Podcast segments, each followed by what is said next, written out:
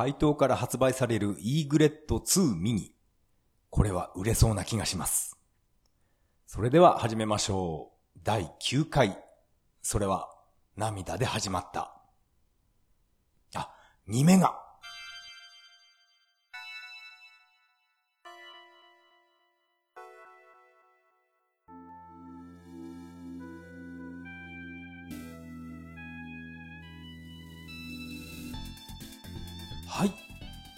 改めましてこんばんは。タカと言います。よろしくお願いします。あの、台東からもこのミニシリーズが発売されるんですね。これはね、かなり、えー、ツイッター上で盛り上がっています。おそらく現在も、現在もっていうか、これからもまだまだ盛り上がると思います。私は台東で一番好きなゲームっていうと、バブルボブルかな。あれがね、なんか好きでやってました。えー、今回はですね、この台東から発売されるイーグレット2ミニ。この話を中心にゲームの話をしたいと思います。それではよろしくお願いします。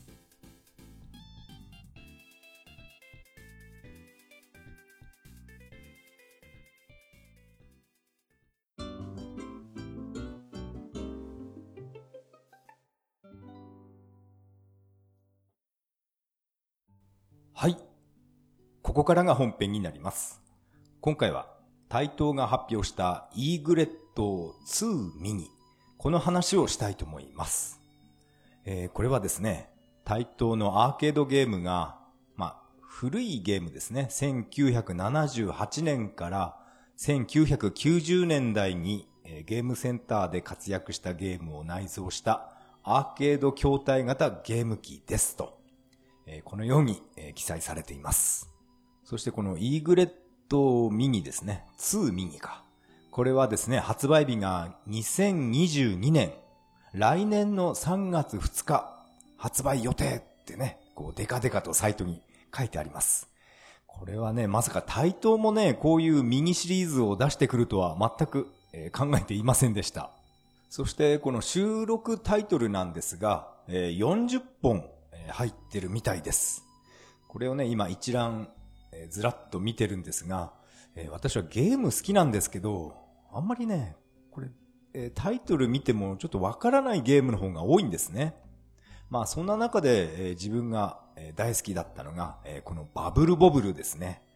えー、これは1986年でしたか。いやー 古いゲームだったんですね。バブルボブル、えー、喜んで遊んでいた時っていうのは、私は中学生の時でしたね。うん。うん、多分、中学でしたね。高校じゃなかったと思います。80、86年っていうと、なんかね、源平島までも、確かこの辺じゃなかったかなって、ふと思いました。バブルボブルは、このゲームは、あの、BGM がすごい、私は好きなんですね。あの、軽快な、なんて言えばいいのかな。この、透明感があるえー、音っていうか、あの BGM はなんか木琴を叩いてるような、そういうね、なんかいい音楽ですよね。かなり昔ですけど、YouTube で、YouTube だったと思いますが、このバブルボブルのあの BGM に合わせて、韓国のなんかラーメンの CM みたいな、あれを YouTube で見たことがあります。あれ、この歌ってバブルボブルの曲だよなってえー、思いながらその YouTube 見てました。おそらくね、あの、韓国のあの、ラーメンのテレビコマーシャルかな。あれは対等の許可は取ってないんじゃないかなって思ってます。今でも検索して出てくるかどうかはわかりません。でもね、なんか あの韓国語のね、曲がもう一回ぐらい聞いてもいいかなって思ってます。バブルボブルは、えー、私は好きなんですが、あんまり上手くはないですね。えー、っと、確かプレステ2の、えー、対等メモリーズにバブルボ、バブルボブ ル なんか言いづらいですね。えー、バブルボブル入っていまして、そこで結構やってましたけど、えー、っと、20面まで行ったか行かないかぐらいで、えー、結構ね、ゲームオーバーになってます。まあ、プレステ2版の、えー、対等メモリーズのバブルボブルはあんまり上手くないんですけど、セガマーク3のバブルボブルは、あれはね、結構自信があります。どうしてあっちのマーク3版のバブルボブルの方が自分が上手いのかは、それはわからないんですけど、うん、ああれね、マーク3のファイナルバブルボブルっていう、あのゲーム面白いんですよね。まあ、たまに、えー、自分、あ私は、えー、部屋でやりますけど、いつやっても面白いです。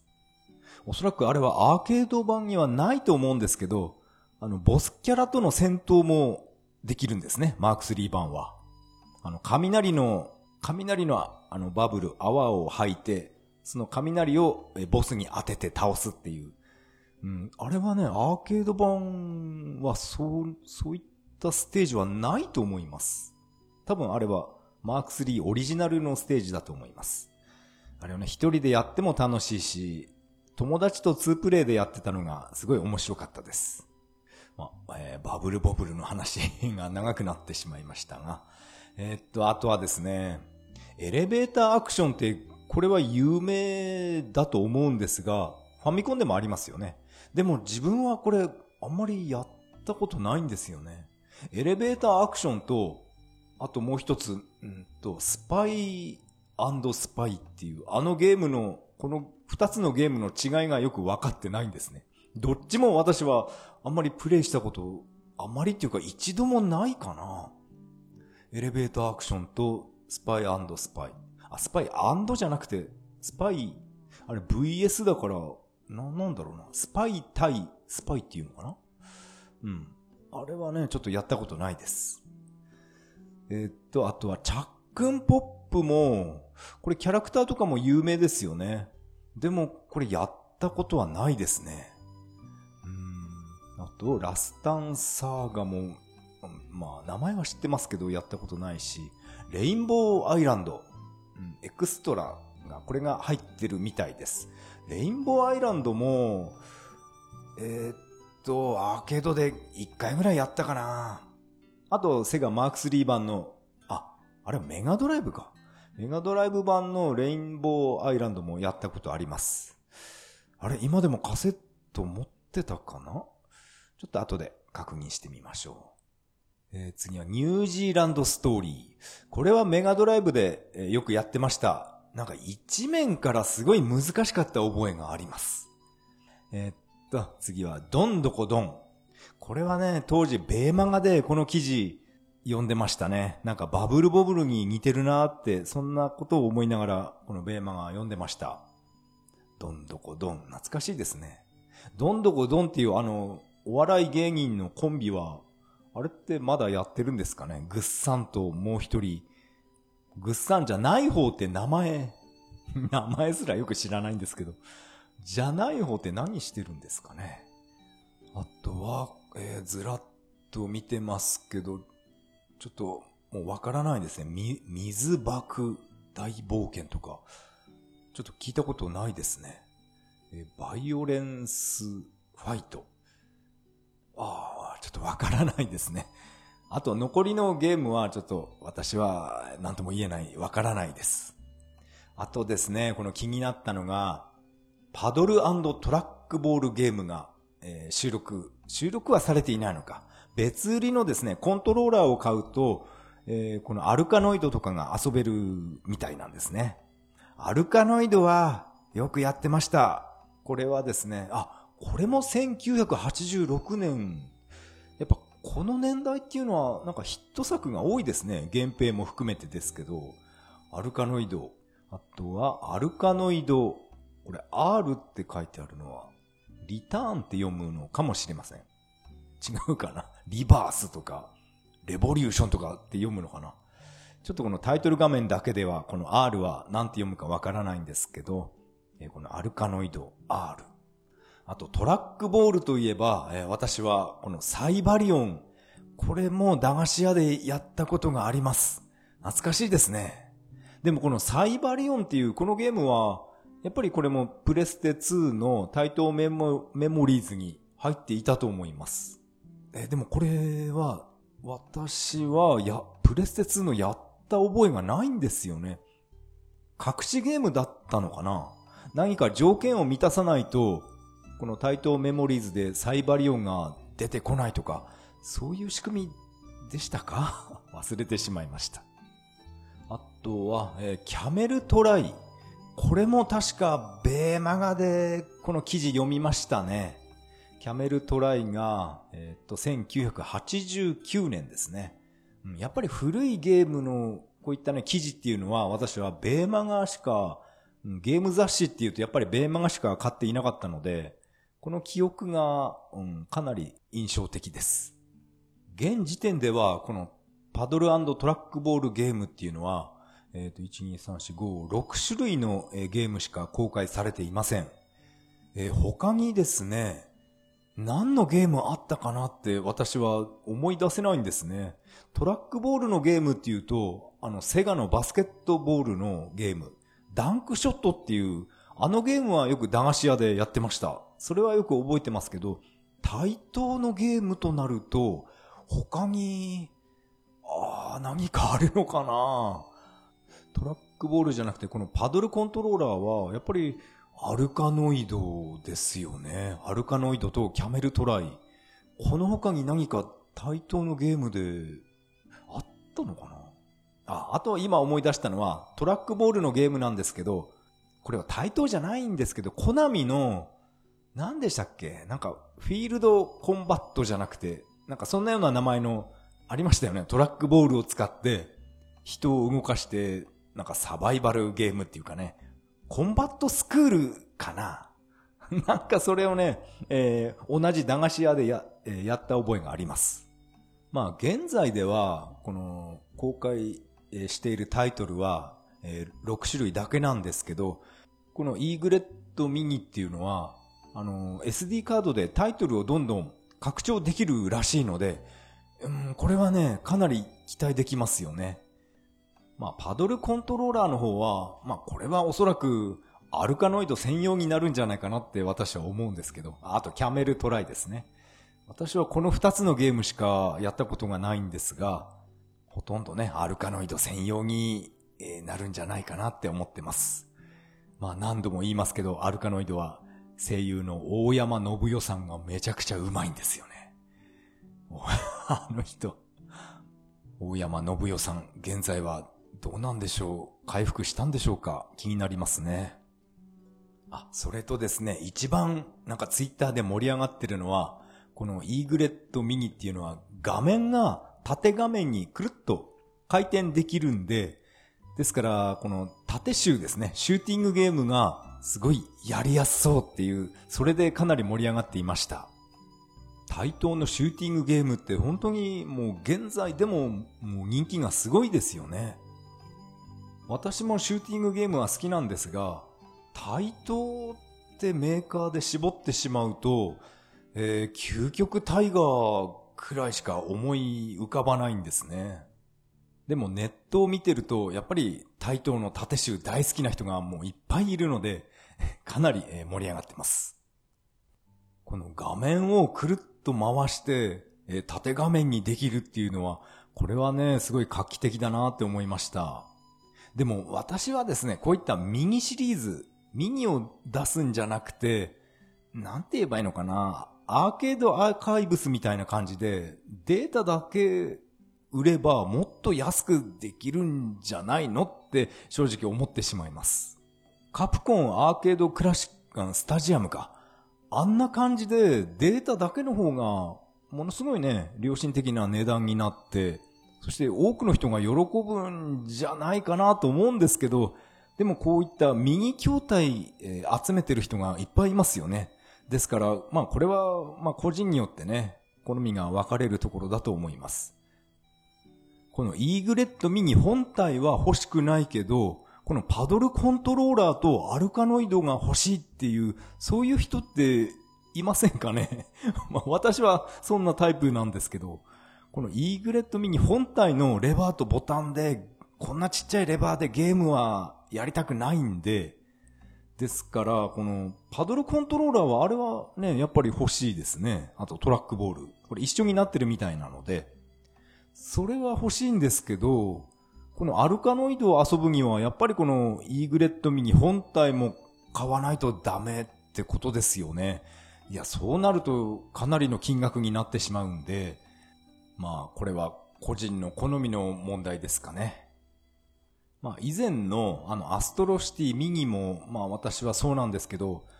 あのインストカードとかそういったものは私は特に欲しいなとは思っていません。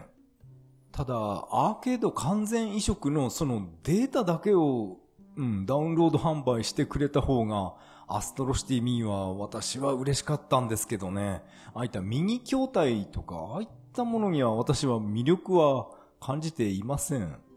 メガドライブミニは、これはまた別の話ですけど、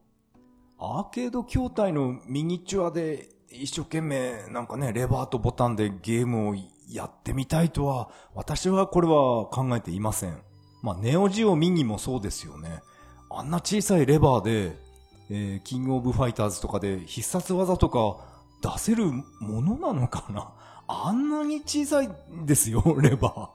あれで、あの、パワーゲイザーとか出せる人すごいなって思います。でも現在では Amazon でこのネオジオミニあたりはえっ、と、4000円とか5000円で買えるんですよね。いやー、これ、この値段だけ見てしまうと、あ、ネオジオミニ欲しいなって思ってしまいます。でも、あの、あのね、ミニ筐体でゲームする気はないんで、ちゃんとコントローラーを買って、それで、えキングオブファイターズとかやってみたいなって思ってます。そうそう、あの、アマゾンでゲーム関係をずっと見ていた時がありまして、ネオジオミニがうん、5000円ぐらいですね。多分あれ新品だと思うんですけど、5000円ぐらいで、あとゲームギアミクロがもう3000円台に来てますね。あれ、三、すごい安くなっちゃいました。その代わり、あの、アストロシティミニがまだ1万円を切っていません。あの、アストロシティミニのバーチャファイターとか、青春スキャンダル、ぜひやってみたいんですよね。あの、右筐体のレバーじゃなくて、ちゃんとね、コントローラーを、コントローラーを買ってそれで遊びたいと思います。あ、確かアストロシティミニは、メガドラミニのあの USB のコントローラーがそのまま使えるんですよね。それは、うん、便利だなって思いました。そして、えー、このイーグレットミニですけど、気になるお値段が18,678円です。1万8000、まあ1万9000ですか。あ、じゃあ、税込みだからあれか。1万8000ですね。えー、1万8000。これね、高いか安いかは、まあ人それぞれですよね。画面がくるって回って、縦シューティングがアーケード感覚で遊べるから、そう考える人は、この1万8000は安いって感じると思います。あと、このイーグレットミニフルパッケージ。これがですね、4万9000、すごいですね。49,478円です。5万円になります。これすごいですね、このフルパッケージっていうのは。このパドルコントローラーとか全部もう何もかもついてるみたいですね。あとインストカードと、あとサウンドトラック CD なんかもついているそうです。まあ私は、まあさっきも言いましたけど、こういったね、サウンドトラック CD とか、あの、インストカードとかは特にいらないから、ゲームだけやりたいからデータだけ売ってほしいっていうね、そういう変なやつなんで。この5万円っていうのはすごい高く感じています。5万円出すなら、あの、家庭用アウトラン筐体欲しいですね。まあ、あれは、あれはソフト4本ぐらいしか入ってないと思いますけど、うん、その代わり、ハンドルとアクセル、ブレーキついてますからね。私は、まあ、個人的にですけど、あっちの家庭用アウトランの方が5万円は出す可能性が高いです。もう対等もここまで来たら、ダライアスミニとか、ああいったね あれ出しちゃえばいいと思うんですよね。ダライアスは現在でもものすごい人気があると思うんで、あの3画面、横にドバッとね、並んだ3画面を、そのミニサイズならば、あれなら5万円でも買う人がいっぱいいると思います。収録タイトルはダライアスと忍者ウォリアーズ。あら、あと、その他にも何かあるんでしたっけ ?3 画面使ったゲームっていうのは。それを出せば売れると思いますけどね。ダライアスといえばメガドラミニのダライアスがレベルをイージーにしても、もう、なんかね、敵が硬いっていうか、なんていうか難しくて、私は あんまり先に進めないんですね。うん、でも、あの、ダライアスの BGM の再現度が、あれがね、もう感動ものです。このイーグレットミニは来年の3月発売なので、えー、まだまだ時間はあります。収録タイトルなんかも徐々に発表していくんじゃないかなって思ってます。対等メモリーズに入っていたあのルナークっていうあのゲームは、えー、これには入れてくれないんですかね。あのゲームは私は結構好きでした。私はね、あの、動物愛護の精神がありますから。自分で言うのもなんですけど、動物が好きですから。あのゲームはですね、動物をいじめる奴は皆殺しだっていう、そういうね、そういうゲームになります。もう、ムツゴロウさん推奨のゲームですから。それは嘘ですけど、あれ、あのゲームは本当にね、えー、いいゲームです。このイーグレットミニ関連の、えー、YouTube 動画をいっぱい私は見ていまして、ハイテンション外人のハイガイっていう、まあこれ以前も言ったと思うんですけど、あのハイガイのチャンネルでもやっぱりこのイーグレットミニのことを、えー、熱く語っていました。あとですね、このイーグレットミニだけじゃなくて、え、この人のチャンネルで、エバーコードっていう、え、そういったゲーム機を私は初めて知りました。このエバーコードっていうゲーム機は、まあ昔のゲーム、昔のアーケードゲームですね。そういったものをちゃんとライセンスを取得して発売してるっていう、そういうゲーム機でした。いや、私は今まで全く知りませんでした。そのエバーコードっていうゲーム機はカセットを入れ替えるんですね。そのカセットっていうのがメーカーによ、メーカー別のカセットなんですね。私が気になったのは、データイーストコレクションっていう、そのカセットが、えっと、日本円で2000円ぐらいなのかな。そして、そのデータイーストのゲームが20本だったかな。それが入っています。えー、そこにはね、私が好きなダーウィンとかが入ってるんですね。これは、あの、海賊版じゃなくて、ちゃんとライセンスを取って、そして発売しているカセットらしいので、これは堂々と買えますよね。あのアーケード版のダーウィンやりたいなって思います。このエバーコードの、えー、っと、データイーストコレクション。これ今 Amazon のページ見てますけど、このカセットが2500円ですね。これかなりお手頃だなって思いました。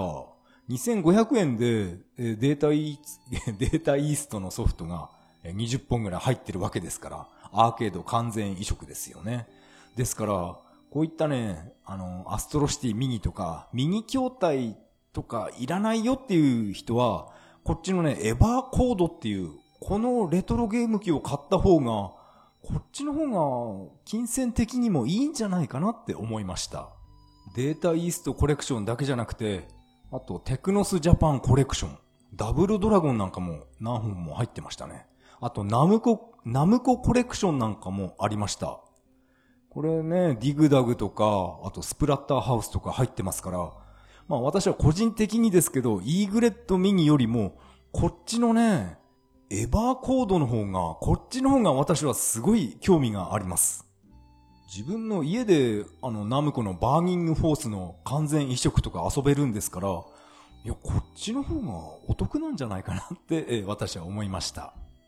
まあ、あの、興味がある方は、えエバーケードっていうこのレトロゲーム機を、えー、検索してみてください。アマゾンとかでも普通に、えー、買えます。レトロゲームの話は、えー、こんな感じですね。あとはですね、ゲームの話っていうと、まあ私は今更ですけど、まあ自分でプレイしたわけじゃないんですけど、YouTube で見たニーアオートマタ。あのゲームね、えー、私は YouTube で、えー、ずっと何時間も見入ってしまいました。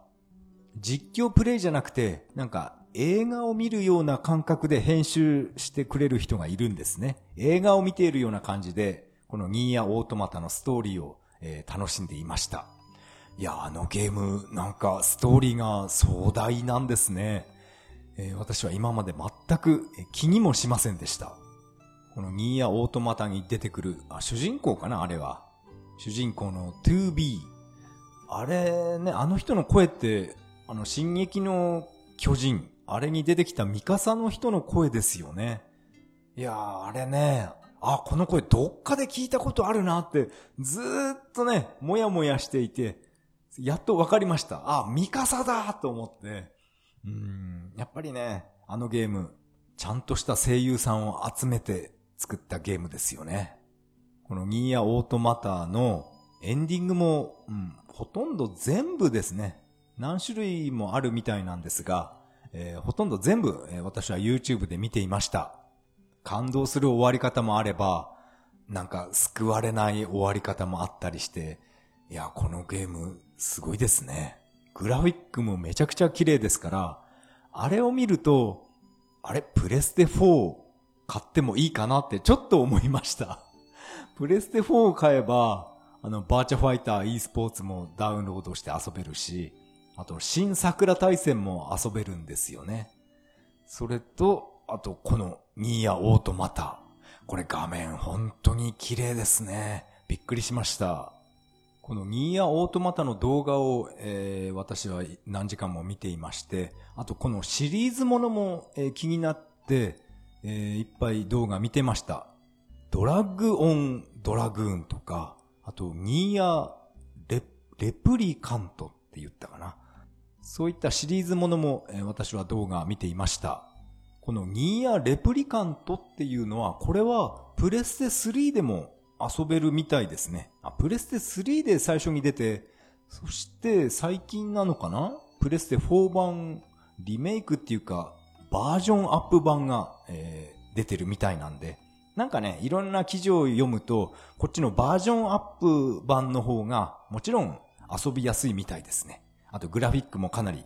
えー、綺麗になって。うん、そういう記事を読むと、プレステ4なんかね、えー、気になってきました。ドラッグオンドラグーンっていう、このゲームは私は、えー、一度も聞いたことありませんでした。今まで全く気にもしなかったタイトルですね。全く気にしていなかったんですが、ニーヤシリシリーズっていうか、なんかニーヤとなんか関係があるみたいな感じで、このね、ドラッグオンドラグーンのエンディングなんかも、えー、結構いっぱい見ていました。これもね、なんか、どのエンディングもなんか救われないっていうか、なんて言えばいいのかな。なんかね、落ち込んでしまう、鬱になるようなエンディングもありましたね。まあ、このドラッグオンドラグーンの方は、これはほとんど、なんかムービーシーンぐらいしか私は見ていません。普通のね、ゲームプレイの戦闘シーンみたいなものはどうなんですかね。ニーヤオートマターみたいにああいった、なんかかっこいいのかな？オートマタのあの、戦闘シーンってかっこいいですよね、あれ。デビルメイくらいみたいな動きして、なんか、なんかかっこいいなって思いながら見ていました。2B とか、A2 とか、なんかね、なんかプリンター用紙みたいな名前ついてるなって思いながら、え 私は見てましたけど、いや、でもあの、かなり泣けるシーンもありましたね。ロボットのパスカルでしたっけ？パスカルって名前だったかな？あのね、ちょっとしたエピソードがかなり私は泣けましたね。あれは、うん、ちょっとかわいそうなシーンでした。あの、パスカルの声やってる声優っていうのはあれ、桜大戦の桜ですか？なんかそんなような気がしました。桜、名前何でしたっけ？横山千佐さんでしたか？声優の。なんか似てるなって思いながら聞いていました。そういったこともあって、えー、私はプレステ4本体がちょっと欲しくなった気持ちはあるんですが、でも私はもう必要、不必要なゲームはもう買わないって、えー、何度もね、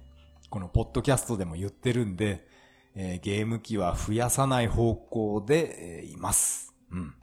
ニーヤオートマタも、これはね、もう YouTube で全部もう見てしまいましたから、これを今からね、買ってきて、てか、あの戦闘難しそうに見えるんですけど、あれって簡単なのかな？あんまり複雑な操作のゲームっていうのはもうね、なんか追いついていけない気もするので、ですからね、プレステ4本体。うん、もうちょっと悩みますか。でもこのバーチャファイター e スポーツがね、まだまだ盛り上がってますね。ああ、そうそう、バーチャファイターといえば、まあツイッターでもちょっとね、つぶやいたんですけど、まあ前回から私が騒いでるアイリーンの顔ですね。あの顔なんですけど、バーチャファイター e スポーツのあのアイリーンのアップになったアイリーンっていうのはやっぱりなんかやばいですね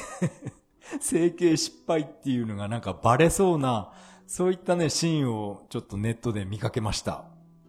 動いてる時、戦ってる時は、あ、やっぱり可愛いなって思ったんですけど、なんだろうな、ウィナーって出て勝利ポーズとか決めてる時のアップ画面になると、あれ？これアイリーンだよなって、ちょっとね、ちょっとだけ首をかしげる時がありました。そう考えると、やっぱりバーチャファイターファイナルショーダウンの時のアイリーンが一番可愛かったのかな。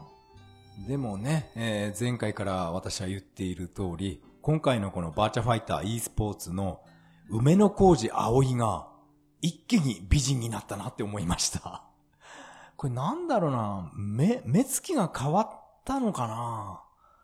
なんかね、一気に、え、綺麗になったなって感じました。まあでもその分、アイリーンがね、なんか残念なことになってしまいましたね。まああとこれはゲームの話ではないんですけど、あの今映画館でやってるエヴァンゲリオンですね。あれのマリいますよね。まあ映画、エヴァ好きじゃない人は全然わかんないと思うんですけど、今まであのマリっていうキャラクターは何とも思ってなかったんですけど、今やってるね、劇場版、新エヴァですね。あれを見たら、もう綾波とかアスカとか飛び越えて、一気になんか、このマリが好きになってしまうっていう、そういう人は結構多くいると思います。何なんでしょうね。なんか不思議な感じがしました。エヴァンゲリオンもなんかまたね、あの特選、特典をつけて、もう一回お客さん入れようっていう、なんかそういうことを始めたみたいですね。36ページのなんか設定資料集みたいな、そういうのをプレゼントしますって、そういうことになってますよね。私はこの新エヴァは2回見に行ったので、3回目はさすがにもういいだろうっていう、そういう気持ちでいます。まあ、さっきのね、あの、イーグレットミニじゃないですけど、こういったインストカードとか、この新エヴァのなんか設定資料集みたいな、そういったおまけは私はあんまり興味ないんですね。ゲームができればいいとか、映画をね、この作品、作品を見るだけでいいっていう、そういうタイプの人間なので、ああいったおまけはね、私は、えー、興味ありません。まあこれは、まあ人それぞれ違うと思います。なんか映画の話になってしまいましたが、えー、今回のイーグレット2右の話は以上になります。ありがとうございました。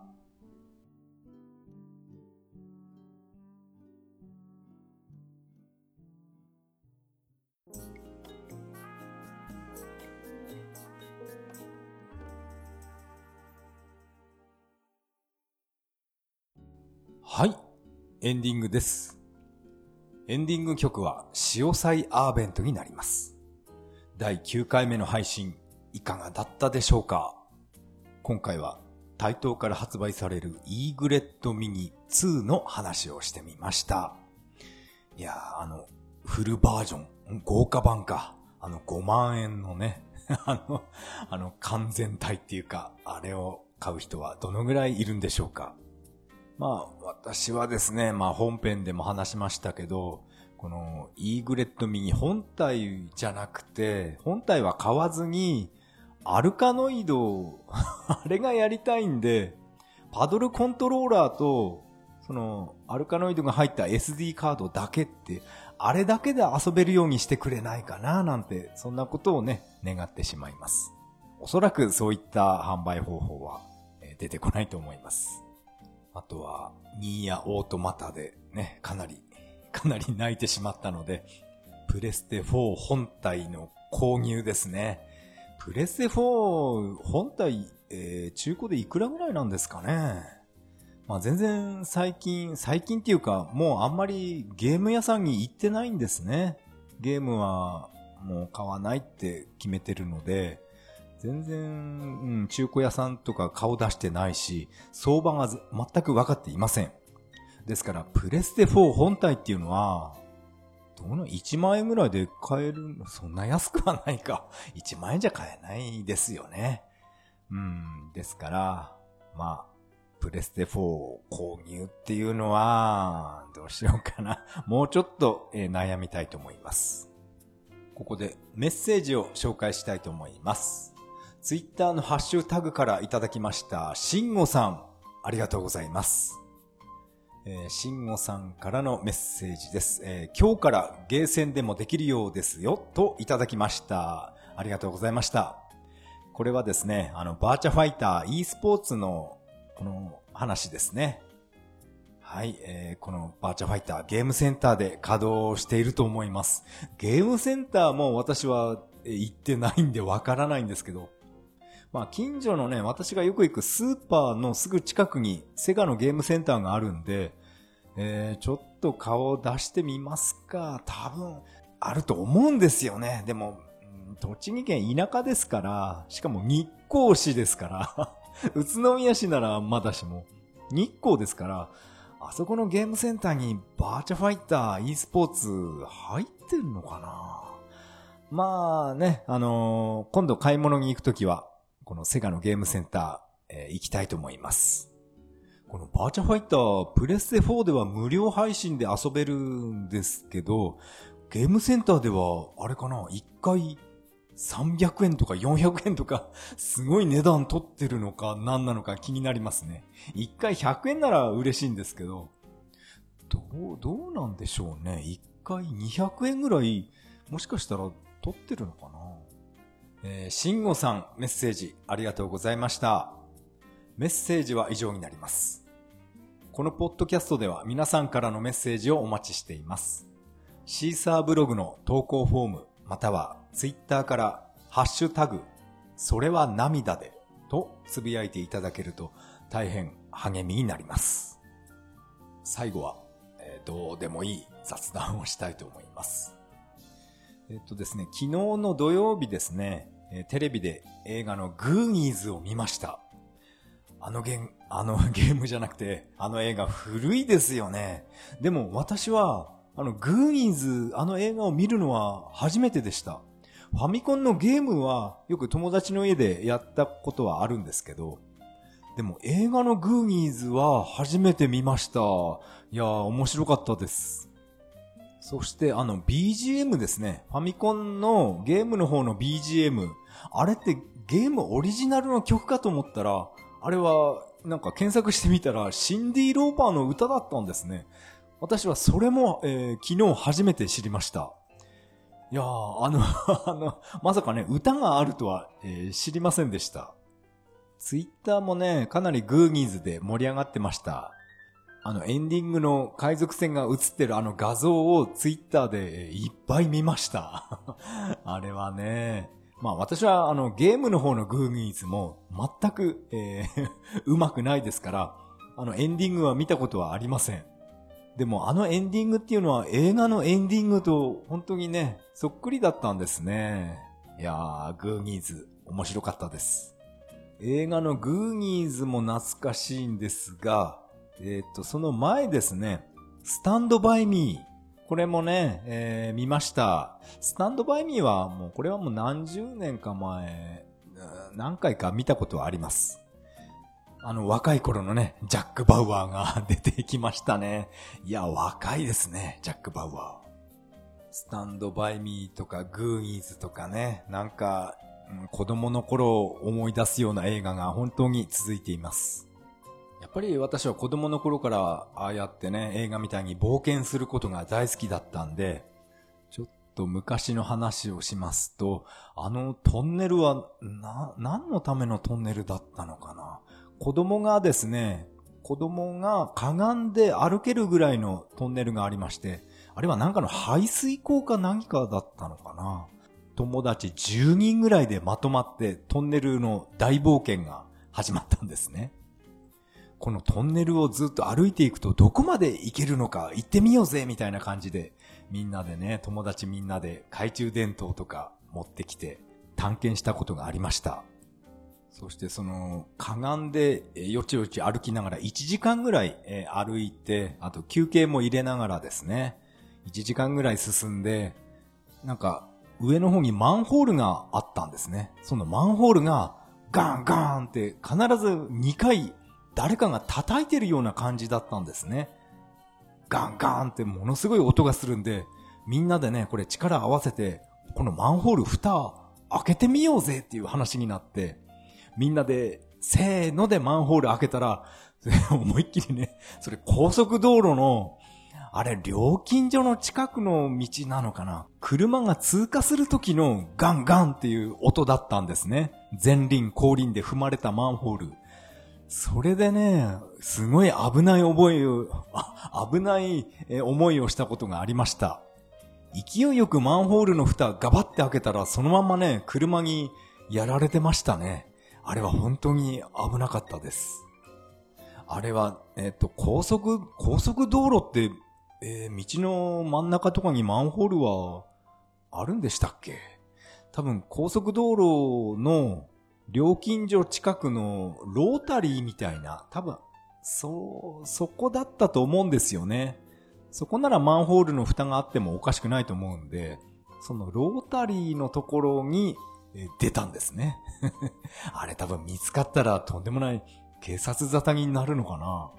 あれはね、ああいう冒険してました。そのトンネル入り口っていうのは今でもあるのかななんかね、見てみたい気もしますね。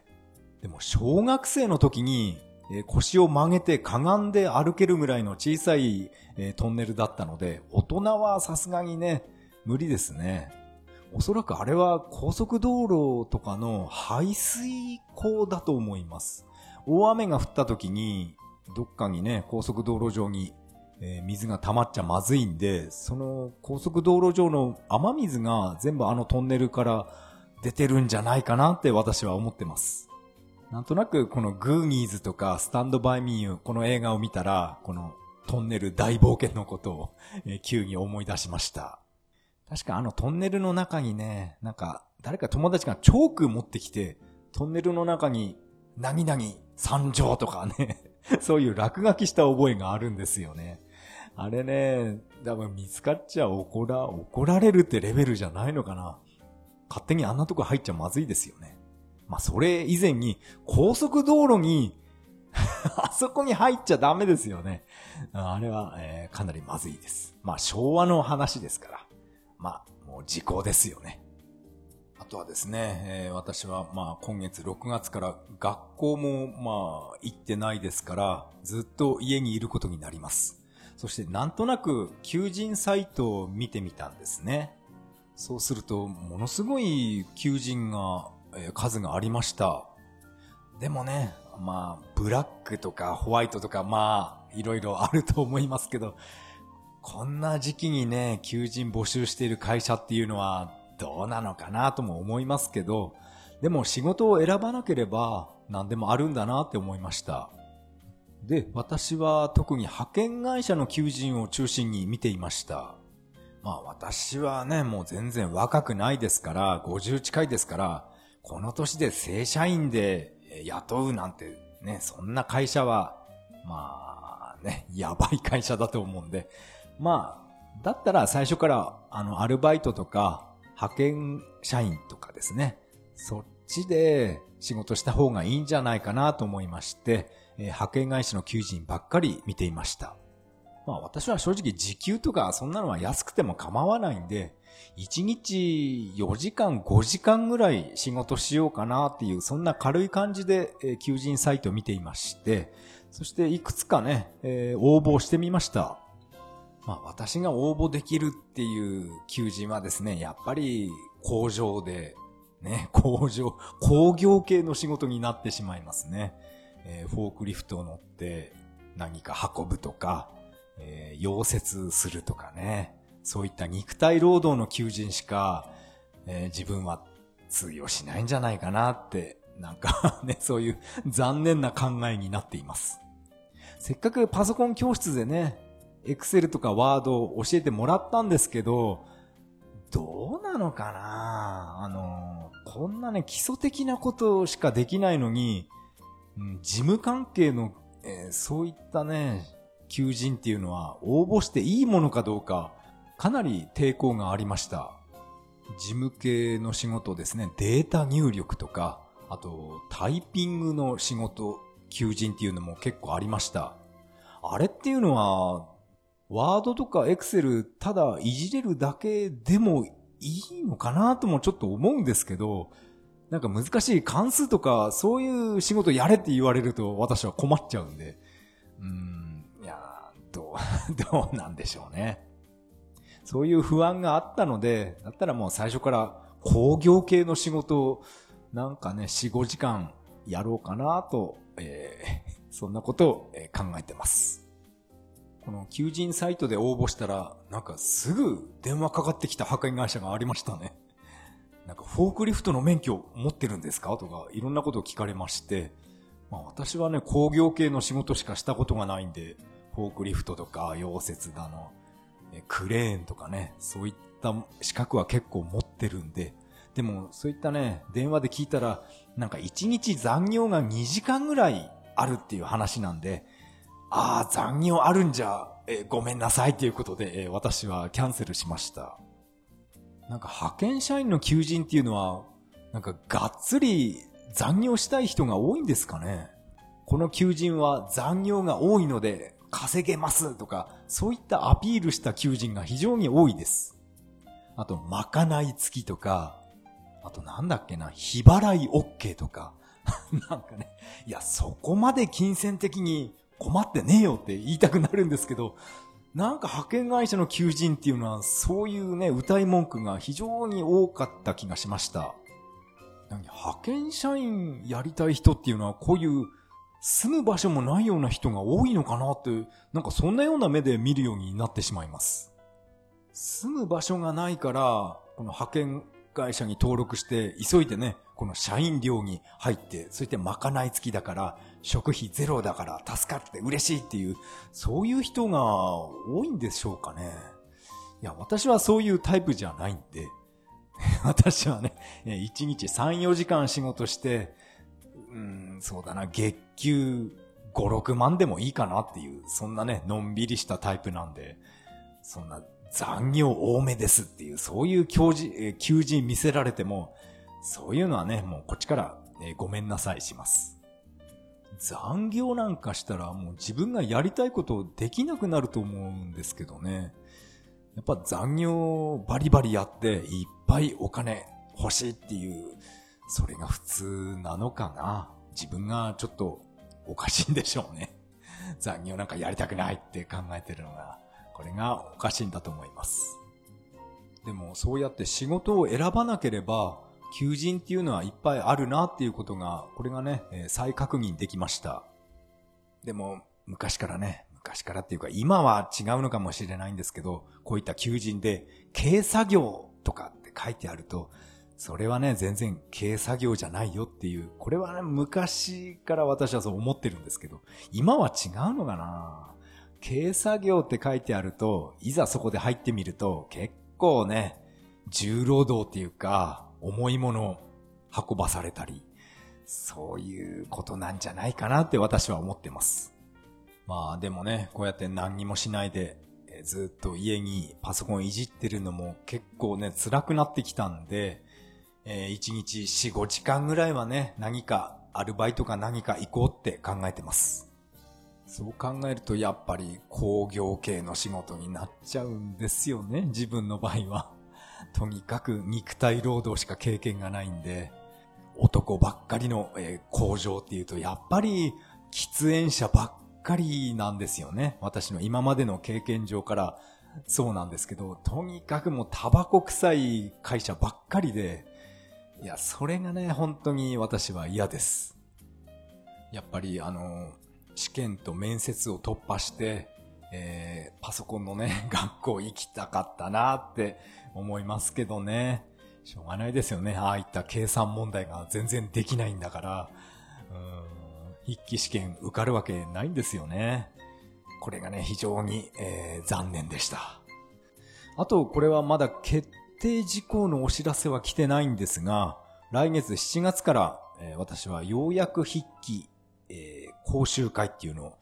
おそらくね、間違いなく行くことになるでしょう。定員オーバーの場合は、なんか抽選になるらしいんですが、私が申し込んだのは、もう、申し込み、スタートしたその日に申し込んだので、まあ、定員に入っていると思います。そういったね、えー、ようやく筆記とか新しいことに何でも、えー、挑戦しましょう。新しいことといえば、私は、なんとなく、あの、ノートっていう、あれは何ブログですか？これもね、昔から興味あったんで、やってみようかなと思って、ノートっていうのも、えー、やってます。で、3日連続更新して、あと今止まってます。もう飽きちゃったのかな？あの、ノート何書けばいいのかなって、なんか迷うようになってしまって、現在止まってます。えー、久しぶりに何か、えー、更新しますか。あの、ノートに何を、えー、綴ればいいのかな。よくノートで、あの、ポッドキャストやってる桜つよしさんの、あのノートはね、私は好きで読んでますけど、あんな感じで何か自分もね、えー、書けたらいいんですけどね。何、何を書けばいいのかな。自分の生い立ちとか。あ、それはね、ちょっと、うん、あんまりね、あんまり思い出したくない時期もあるので、それはね、えー、暗い話になっちゃうんで、えー、やめておきましょう。このポッドキャスト、次回の配信までには何かね、アルバイトか何でもいいですけど、ちょっとした仕事をね、えー、やっていたらいいなって思います。それでは次回配信まで。さよなら。